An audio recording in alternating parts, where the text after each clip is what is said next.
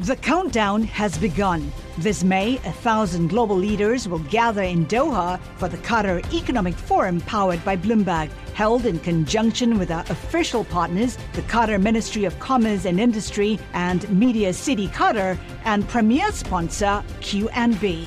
Join heads of state, influential ministers, and leading CEOs to make new connections and gain unique insights. Learn more at QatarEconomicForum.com.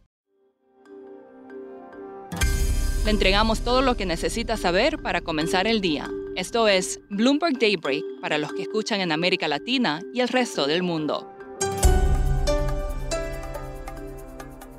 Buenos días y bienvenido a Daybreak en español. Es 10 de agosto de 2022. Soy Malu Poveda y estas son las principales noticias. En el mercado los futuros repuntaban de cara al informe de inflación de Estados Unidos y las acciones estaban estables en Europa mientras que en Asia caían. Ahora pasemos a Tesla, donde la situación está candente, pues Elon Musk vendió 6.900 millones de dólares en acciones de la compañía, afirmando que necesita efectivo en caso de que se vea obligado a comprar Twitter y si algunos socios de capital no hacen sus aportes. En los últimos 10 meses, Musk descargó unos 32 mil millones de dólares en acciones de Tesla, pero dice que las recomprará si la adquisición de Twitter no sigue adelante. Y en Estados Unidos la inflación podría mostrar la mayor desaceleración desde abril de 2020, cayendo al 8,7% el mes pasado desde el 9,1% del periodo anterior. Esto refleja la disminución en los precios de la gasolina, pero desde el punto de vista de la Fed, Jerome Powell indica que los precios subyacentes son más reveladores y al parecer estos se habrían acelerado por primera vez en meses pasando del 5,9% al 6,1%. Ahora pasemos a los problemas del universo cripto. Coinbase caía antes de la apertura de los mercados tras informar una pérdida récord de 1.100 millones de dólares. Se encamina hacia una caída del 16% en dos sesiones ya. Sus ingresos y volumen de negociación también fueron inferiores a las expectativas. Bueno, por otro lado, la bolsa Curve Finance tuvo un incidente de seguridad y pidió a los clientes que revocaran los contratos, sugiriendo un hackeo que habría resultado en el robo de unos 500 mil dólares.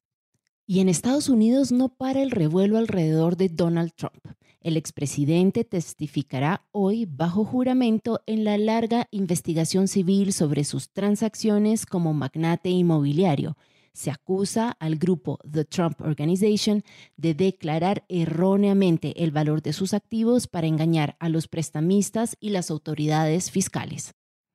Y atención porque hoy entra en vigor en la Unión Europea la prohibición total de importación de carbono ruso tras un periodo de cuatro meses de reducción gradual, lo que aumenta el riesgo de que los precios se disparen durante años. También está prohibido ofrecer los servicios necesarios para importar carbón, como lo son la financiación, el corretaje y la asistencia técnica.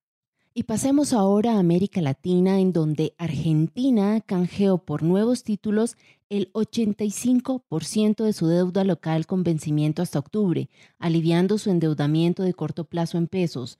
El país intercambió alrededor de 2 billones de pesos, el equivalente a unos 15 mil millones de dólares, en bonos del Tesoro vinculados a la inflación y otros valores por un nuevo bono dual con vencimiento en junio, julio y septiembre de 2023. Subamos a México, donde SP rebajó de B más a D la calificación crediticia de Unifin después de que el mayor prestamista no bancario del país anunciara su decisión de cancelar el pago de bonos y reestructurar su deuda. Las acciones de la compañía llegaron a caer un 89% en la Bolsa Mexicana de Valores tras la noticia del impago. El valor total de bonos y préstamos al descubierto alcanza los 59.600 millones de pesos, unos 2.950 millones de dólares. Unifin es el prestamista que tropieza más recientemente después de que Alfa Holding y Crédito Real cayeran en default durante el último año. Y pasando a Perú, el presidente dijo en un mensaje televisado que había una confabulación entre una parte del Congreso, la Fiscalía de la Nación y un sector de la prensa para desestabilizar el orden democrático. Pedro Castillo se pronunció después de que los fiscales allanaran el Palacio Presidencial para arrestar a su cuñada.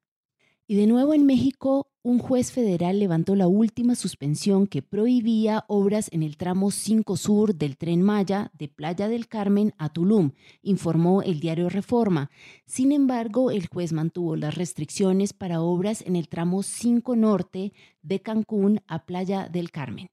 Y cerramos con tristes noticias sobre la beluga que pasó una semana varada en el río Sena pues murió durante una operación de rescate. Los expertos pensaban liberar al animal de 800 kilos en el mar, pero se tomó la decisión de sacrificarlo mientras lo transportaban en un camión refrigerado. Eso es todo por hoy. Gracias por escucharnos.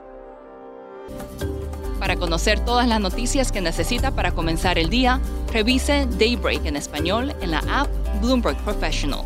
También puede personalizar Daybreak para recibir las noticias que desee. Eso es todo por hoy. Sintonice mañana Bloomberg Daybreak